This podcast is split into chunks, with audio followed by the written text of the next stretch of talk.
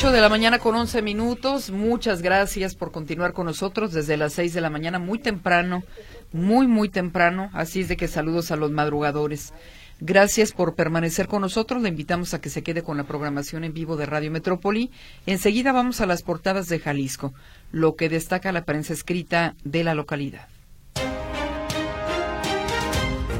Estas son las portadas de Jalisco. Mural. Estlajumulco, zona de muerte. El informador. Jalisco entre los estados con menos huelgas del país. Milenio Jalisco. MC oficializa a Lemus. Las candidaturas a 111 alcaldías y 20 distritos. Diario NTR Guadalajara. Con armas de fuego, mitad de asesinatos. El Occidental. Cambio visual. Estas fueron las portadas de Jalisco.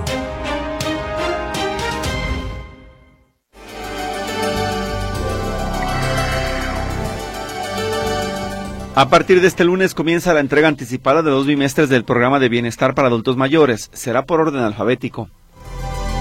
En buenas condiciones de salud se encuentra el cocodrilo que fue rescatado tras deambular por el Parque Morelos en Guadalajara. Cierre enero con buenas cifras para el Ayuntamiento Tapatío. Ha recaudado más de 67 millones de pesos del impuesto predial.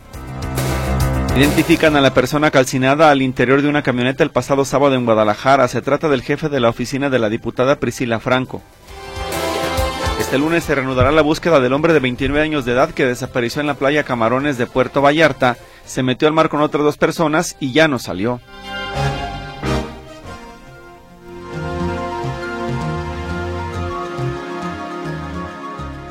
En Buenos Días Metrópoli.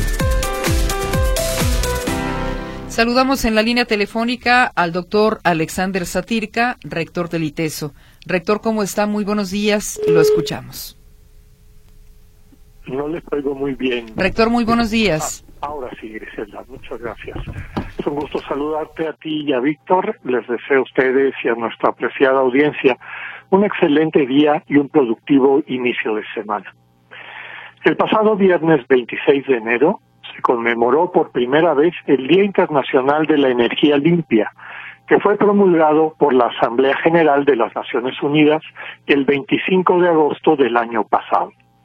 Con esta declaración, la Organización de las Naciones Unidas, la ONU, refrendó su preocupación por los problemas que afectan al medio ambiente, con énfasis en la búsqueda de alternativas que fomenten el desarrollo de tecnologías energéticas menos contaminantes y más sostenibles.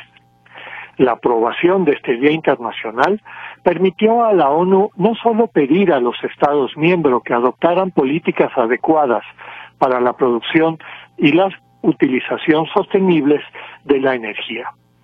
En esta resolución se dio especial importancia a la participación y liderazgo del mundo académico en coordinación con aquellos actores públicos y privados con participación e injerencia en el sector energético.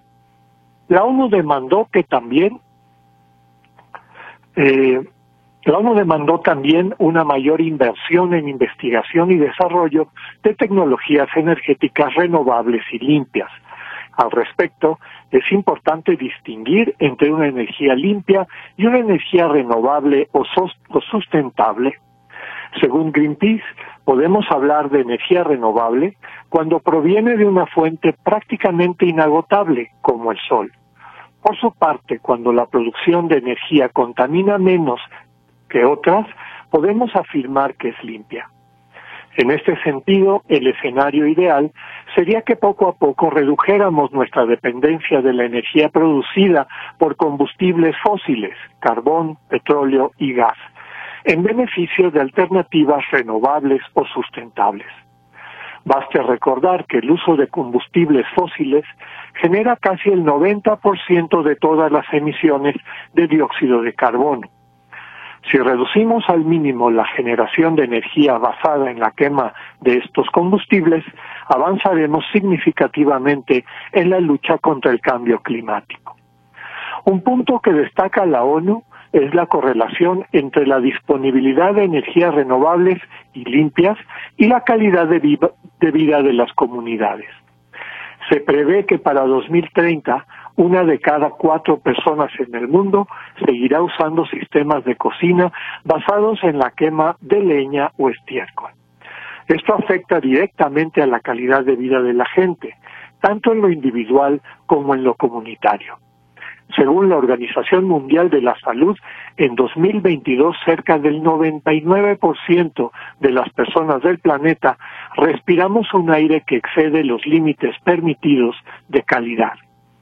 En el caso de México, la información disponible indica que el consumo final de energía renovable apenas representa 12% del total, mientras que el promedio global es de 19.1%. Es decir, ni siquiera nos acercamos al promedio global que incluye países mucho menos desarrollados que México. Aquí tenemos una gran deuda con el resto de la población mundial.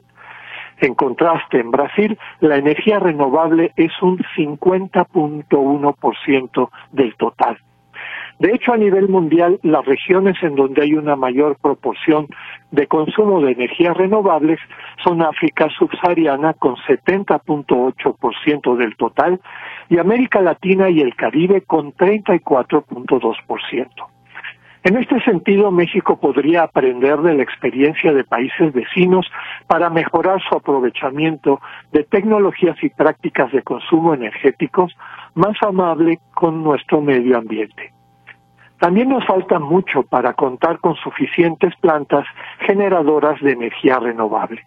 Nuestra capacidad instalada nos permite producir 237 watts per cápita, mientras que Brasil genera prácticamente el doble, 750, y Uruguay el triple o cuádruple con 1000 watts por persona.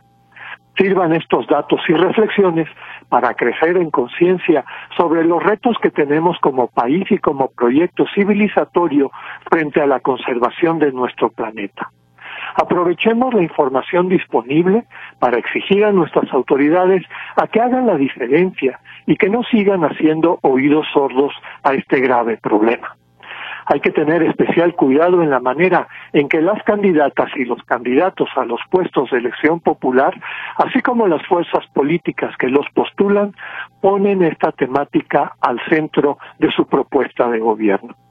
No bastarán las promesas. Es importante hacernos conscientes de su trayectoria legislativa y como gobierno para constatar su compromiso real por la construcción de una economía sostenible. Hasta aquí mi comentario. Muchas gracias. Bien, rector, muchísimas gracias por su información. Lo esperamos el próximo lunes. Que tengan excelente inicio de semana. Que tengan una excelente semana. Hasta luego. Gracias. El comentario en Buenos Días Metrópoli.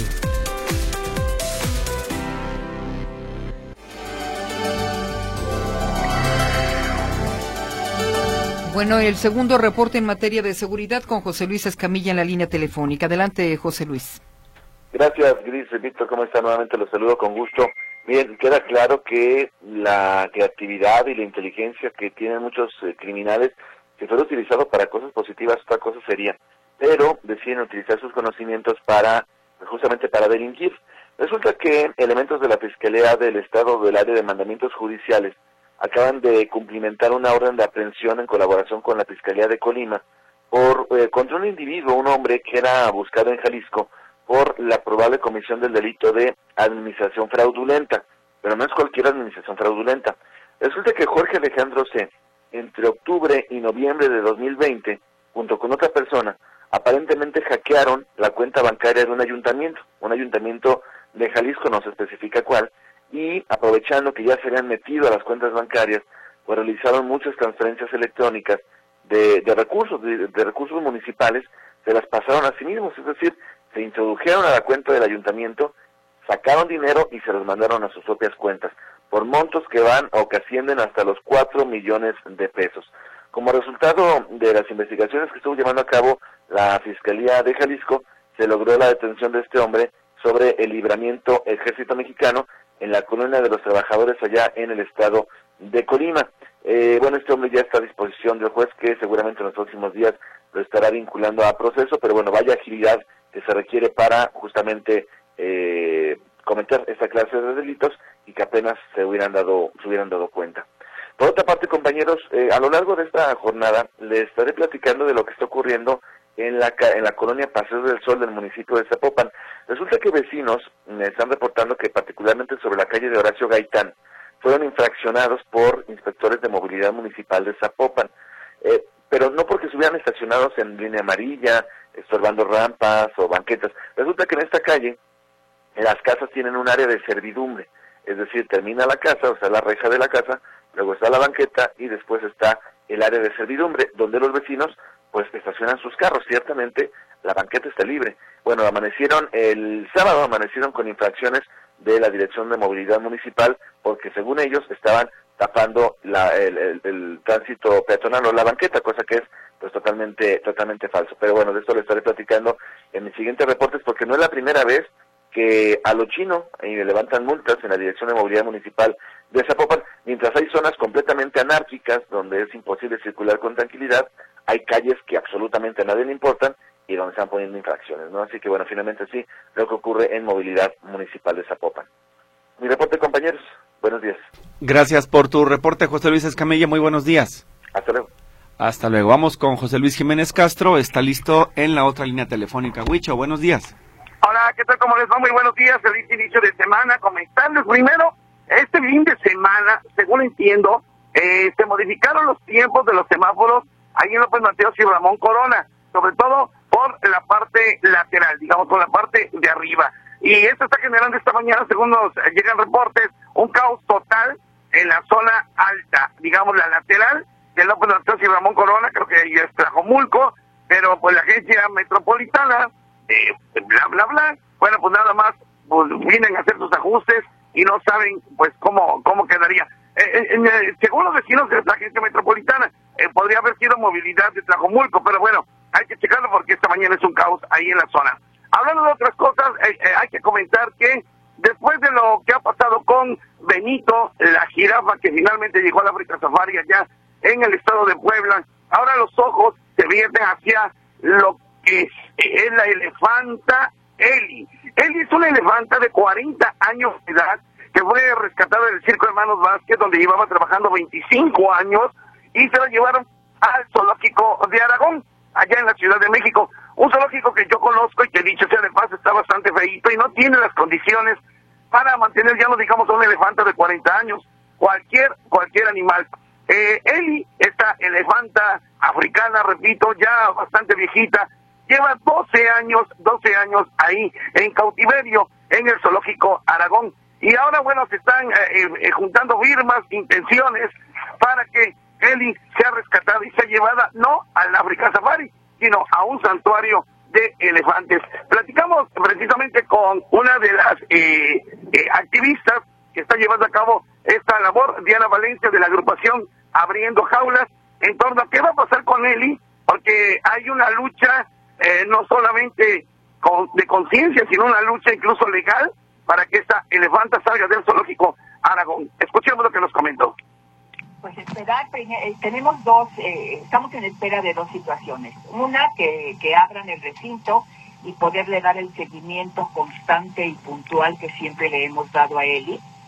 Y el otro es esperar la resolución, porque el caso de Eli se llevó a nivel jurídico y llegó hasta la Suprema Corte de Justicia, en donde se encuentra actualmente en revisión y pues esperamos ambos, ambas, ambas situaciones, cuál se presente primero, pero definitivamente no vamos a desistir.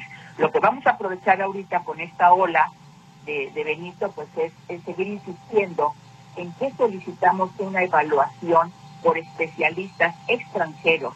Estos especialistas son eh, eh, expertos en rescates, en traslados y en rehabilitación de elefantes. Llevan décadas dedicándose a los elefantes.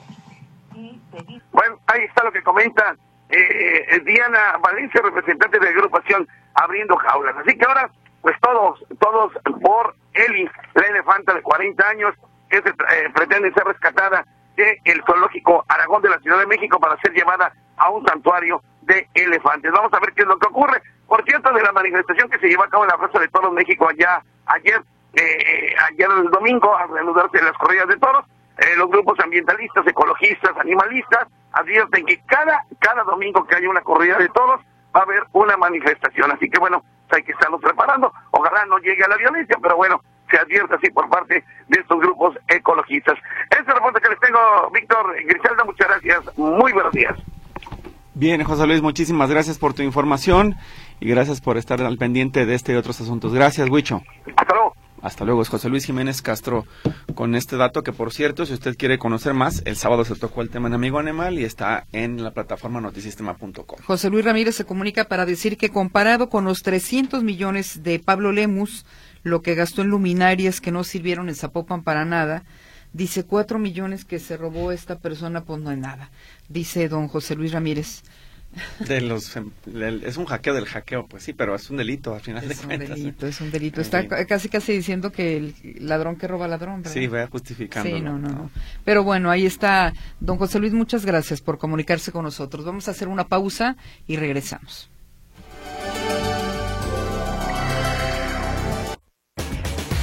La entrevista en Buenos Días Metrópoli.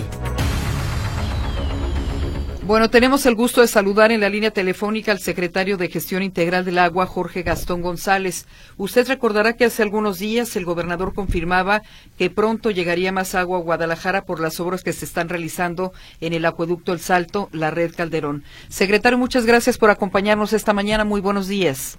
Muy buenos días, Griselda. Gusto en saludarlos a ustedes y al radio auditorio de Radio Metrópoli. Muy amable. Platíquenos cómo van las obras y cuándo exactamente llegará más agua a Guadalajara y en qué cantidad.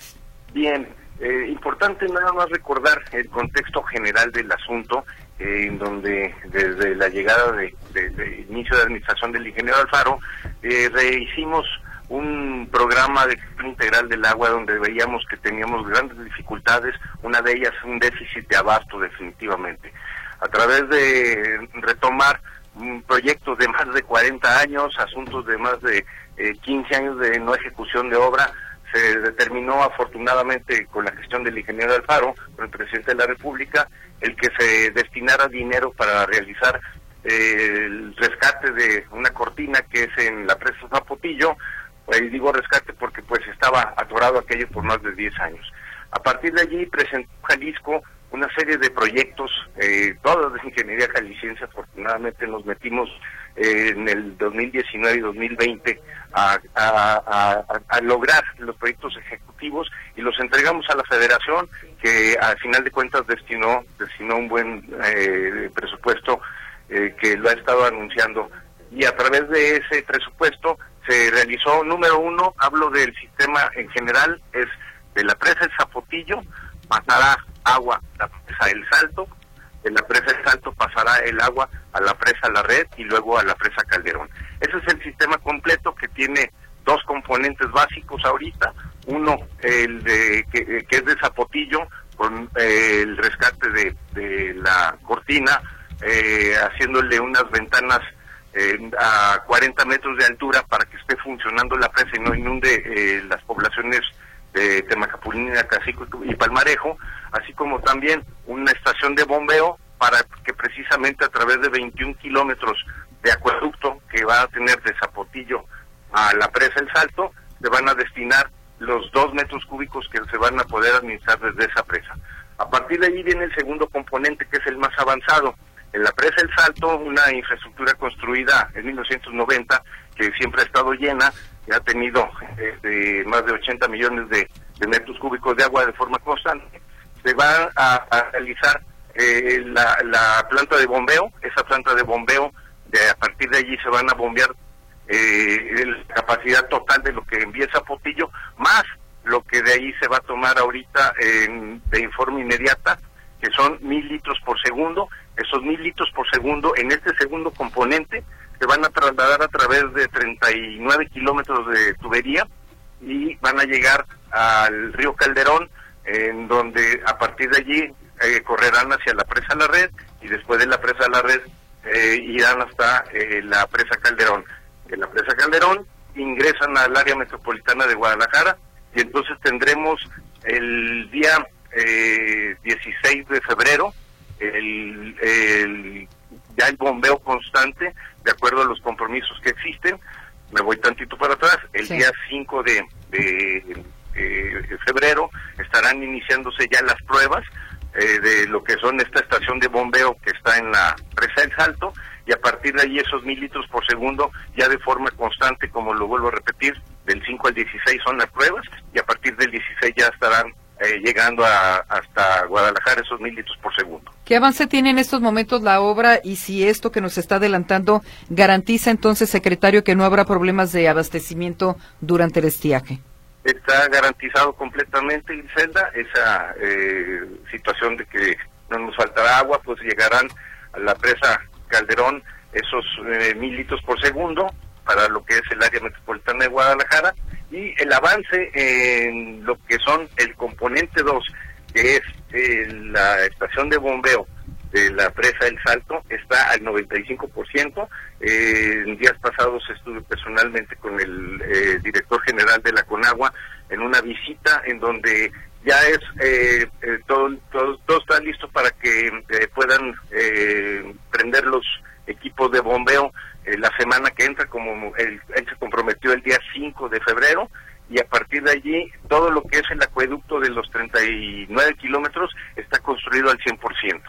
Sí, de acuerdo a lo que nos explica, una vez que esté en funcionamiento, ¿cuáles de las estaciones, digamos, de captación del CIAPA o lo que le llamamos como tanques de almacenamiento o centros de distribución se van a ver fortalecidos, es decir, habrá zonas seguramente que de la zona de la zona metropolitana que reciban eh, mayor cantidad de agua que otras o se va a redistribuir todo el líquido en el área conurbada. Eh, bien, el, el, el, proyecto eh, de, abastecimiento, en este caso es por fin después de 50 años de, de haber titulado el agua del río Verde, nos llegará eh, a través de la presa Calderón esa agua del río Verde, estos eh, mil litros por segundo de manera inmediata, y que eh, llegan a un acueducto que se conduce de la presa Calderón hasta la planta potabilizadora número 3 que le llamamos San Gaspar. En esa planta potabilizadora hemos venido haciendo trabajos desde hace tres años de modernización y de ampliación en su capacidad y está lista para recibir esa agua y poder distribuirla a través de todo nuestro circuito multifuncional, que también fue uno de los grandes proyectos en la administración del ingeniero Alfaro, hemos logrado para que el agua pueda circular hacia eh, diferentes lugares del área metropolitana cuando antes estaban condenados únicamente a llegar a las zonas altas de Tonalá, a las zonas altas de Tlaquepaque y a la zona alta de Zapopan. Ahora esa agua se podrá redistribuir nuevamente a través de todo el sistema del CIAPA. Sí, en estos momentos, ¿qué eh, capacidad tiene eh, la presa Calderón? Y creo que es una noticia que llega en buen momento, dado el año de sequía que tuvimos en este 2023, ¿no? Sí, muy importante. Eh, en esa parte me permito acentuar, Griselda, la necesidad de comprender que los fenómenos meteorológicos nos han venido afectando eh, con temporales erráticos de lluvias, eh, con sequías extremas, y no a Jalisco ni a México, es en el mundo este asunto. Y que finalmente ese mal temporal de lluvias pues nos afecta en los niveles de los de almacenamiento de las presas, de los de los ríos, de los lagos, de los mismos eh, pozos profundos en sus capacidades. Y entonces esa es una concientización que debemos de tener y mejorar, eh, avanzar en el uso responsable del agua. Y digo avanzar porque tenemos que lograr una cultura de cuidado del agua que pues eh, siempre ha sido de una manera muy abierta, es bien fácil, lo hemos platicado en otras ocasiones, abrirle al grifo y pensar que sale agua. Pero no me desvío, Gisela, eh, la presa Calderón al día de hoy está al 32.6%, es un magnífico momento el que llega, como bien dice usted, eh, el, agua eh, para que no nos falte en el área metropolitana de Guadalajara. hemos hecho todo un gran esfuerzo en la administración del ingeniero Alfaro de generar una economía circular, pues hemos metido no nada más esta parte de captación y abastecimiento, sino también la ampliación de las potabilizadoras, de las tres potabilizadoras que tenemos en el, para, para el CIAPA, estamos a, eh, ya, ya trabajando en la potabilizadora número 5, eh, ya con, con una redistribución y un plan que más adelante les podré contar, pero hemos tenido inversiones en todo lo que es las tuberías de distribución, acueductos en el área metropolitana, el saneamiento, no lo hemos dejado en las plantas de tratamiento y estamos ya en la fase de reuso para lograr esa economía circular que les menciono. Hace eh, unas eh, un par de meses o mes y medio, pues bueno, el reuso eh, ya está en 600 litros por segundo en el área de la zona industrial de, del Salto y vamos a tener y vamos a lograr una buena eh, infraestructura de reuso para el término de esta administración y estar logrando que el abastecimiento sea aprovechado a través, insisto, de la potabilización, de la distribución, del saneamiento y con también el, la palomita del reuso en Jalisco. Vamos a ser de los primeros estados que lo vamos eh, que ya lo estamos realizando. Esta distribución de agua ayudará a reactivar eh, al campo al, al, campo jalisciense. Son tres años de sequía y no sé si en las reuniones que ustedes han tenido con los campesinos les han pedido algo en lo particular. Sí quisiera eh, hacer dos apartados. De lo que yo estoy hablando es del agua para uso público urbano. Para zona metropolitana. Que utilizamos en la ciudad, el agua que utilizan los ciudadanos.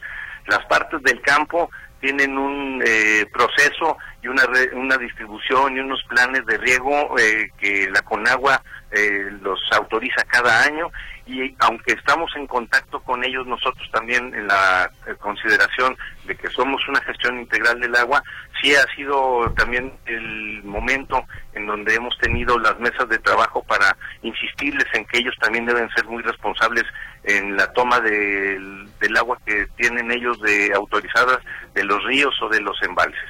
Sí. En el caso del flujo de agua que se espera llegue de este sistema, ¿le ayuda también a quitarle presión al lago de Chapala? ¿Sí servirá, será benéfico para el lago de Chapala entonces? Mm, eh, yo quiero decirlo de esta forma también, eh, no es que le quitemos presión al lago de Chapala, le solucionamos la necesidad de abasto de agua para el área metropolitana de Guadalajara. Recordemos que eh, en 2018 eh, siempre se anunciaba eh, por las autoridades pues en, el traslado que había un déficit de 3, mil litros por, por segundo y hemos ido mejorando nosotros nuestras fuentes de abastecimiento. Este caso definitivamente es para que no nos falte el agua en la ciudad. No va a haber tandeos. No, no, no, no, no, no, no, no va a haber tandeos, no están programados, no tenemos la necesidad de tandear si están llegando esos mil litros por segundo y si podemos equilibrar lo que ahora eh, bien señalaban ustedes en la presa Calderón, el, el bajo nivel que pues, es indiscutible eh, con la mala situación que hubo de lluvia del año pasado, pues estamos en las consideraciones de, de, de ese 32.6%. ¿Viene el presidente López Obrador a inaugurar la obra? Mm, no conozco eh, ya de confirmación la agenda que él mismo había mencionado con esas fechas, pero estamos muy atentos a que nos haga el favor de asistir para echar eh, la, la, encendida de las bombas de una manera figurada, lo digo, de estos mil litros por segundo. Lo que sí les puedo decir es que el director general de la comisión de la Conagua ha estado al pendiente personalmente de todas estas, obras y él sí deberá de venir en, esa fecha sin falta. Bueno, pues venga o no venga el presidente, en todo caso, el bombeo, el, el bombeo comienza a partir del 16 de febrero. Es correcto, de manera ya sostenida, a partir del 16 de febrero nos deben de estar llegando los mil litros por segundo. Bien. ¿Algo más, Víctor? Sí, nada más iba a preguntar si en el, en el trayecto de este acueducto al salto a la red Calderón se llegan a beneficiar algunas de las poblaciones del lado oriente de, de la zona conurbada, es decir, me refiero a Zapotlanejo, las que están intermedias entre esta zona alteña y la zona metropolitana. Bien, el, el, la el volumen de agua que va a llegar entrará a lo que es la infraestructura del CIAPA en la planta potabilizadora número 3, como lo mencionaba, que se llama San Gaspar, y a partir de allí a todas las colonias que tenga la cobertura del el CIAPA, insistiendo en que no nada más las zonas altas, sino también eh, ya podemos distribuirlas hacia varias áreas de la ciudad de una manera más amplia. Eh, la, en este caso, Zapotlanejo tiene su solución de agua a través de una serie de pozos. eh, tiene una toma en el acueducto que va de la presa Calderón hasta la PP3, hasta la potabilización número 3, y ellos toman por ahí unos eh, litros por segundo que tienen destinados, efectivamente. Sin embargo, insisto, es el 99% del agua para el área metropolitana de Guadalajara. Muy bien, muchas gracias por la precisión. Pues bueno, pronto tendremos noticias. Muchas gracias, secretario Jorge Gastón González, por la información, por aclararnos exactamente cómo funcionará este acueducto, el Salto, la red Calderón, para que la zona metropolitana de Guadalajara tenga agua y al menos la garantía de que no habrá desabasto. Así es, este, muchas gracias y e insistiendo, la campaña de concientización hay que ya ir metiendo nosotros en la parte de, la, eh, de los comentarios familiares, de la responsabilidad que tenemos todos en nuestras casas. Yo lo que solicitaría es que esa parte de esa nueva educación ambiental siga fomentándose para que sea el cuidado del agua un recurso que nos ha estado dando lata y nos seguirá estando dando lata, no aquí, en todo el mundo. Así es, eh, un recurso que se puede acabar, así es de que hay que estar muy conscientes que habrá más agua, pero no es para que la desperdiciemos. Efectivamente. Gracias, secretario.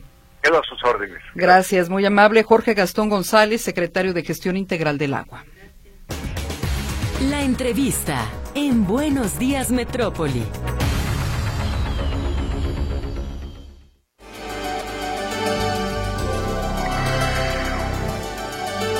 Algunos mensajes antes de continuar con las noticias. Dice, yo no estoy de acuerdo que los del INE reciban un bono, ya que reciben muy buen sueldo durante los años que no hacen nada.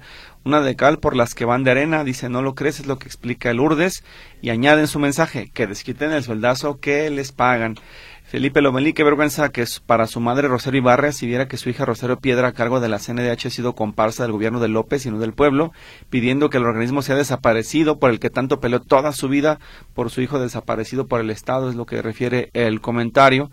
Y dice, estos días habrá muchas sorpresas, ciudadanos que ya se creían candidatos y no los escogieron, que se van a otros partidos, lo mismo pasa en el PAN, dice Polo Ballín, son algunos de los mensajes en donde usted pues opina y participa de los temas que hemos tratado esta mañana. Vámonos a la capital del país, Arturo García Caudillo con la mañanera. Adelante, Arturo.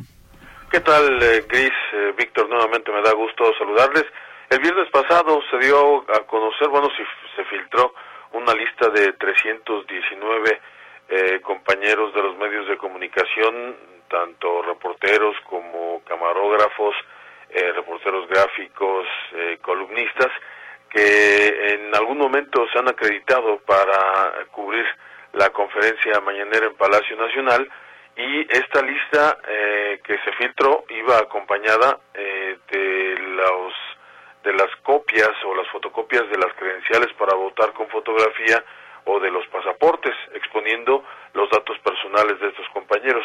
Son 319 de los casi 500 que hemos o que estamos registrados o nos registramos en algún momento en, eh, para cubrir la conferencia mañanera. No todos, eh, repito, estamos en, en esa lista, pero muchos, eh, 319 en total, eh, sí están en esa lista e insisto, están sus datos personales han sido vulnerados. Bueno, se le preguntó al presidente Andrés Manuel López Obrador y usted no lo va a creer, pero dice que la culpa es de los neoliberales, que efectivamente fue un hackeo, no fue una filtración, él dice que fue un hackeo, pero vamos a escucharlo que ya hackearon las computadoras de la mañanera, ya se llevaron. Este, sí. Ah, sí, sí fue hackeo. Fue hackeo. Fue hackeo. Fue hackeo. Todo, todo aquí, todo aquí se, este, se aclara. Presidente, justo sobre este tema. Se llevan los datos gran escándalo, ¿no? Eh, este, no, no, no, pues ya, ya, este, este, no, porque, porque nosotros vamos, porque nosotros tenemos, nosotros tenemos que cuidar a todos los ciudadanos y a los periodistas, pero ¿por qué lo hacen? ¿Por qué es el hackeo? Bueno, para, este, eh, tratar de sembrar la idea de que nosotros perseguimos, censuramos, somos dictadores.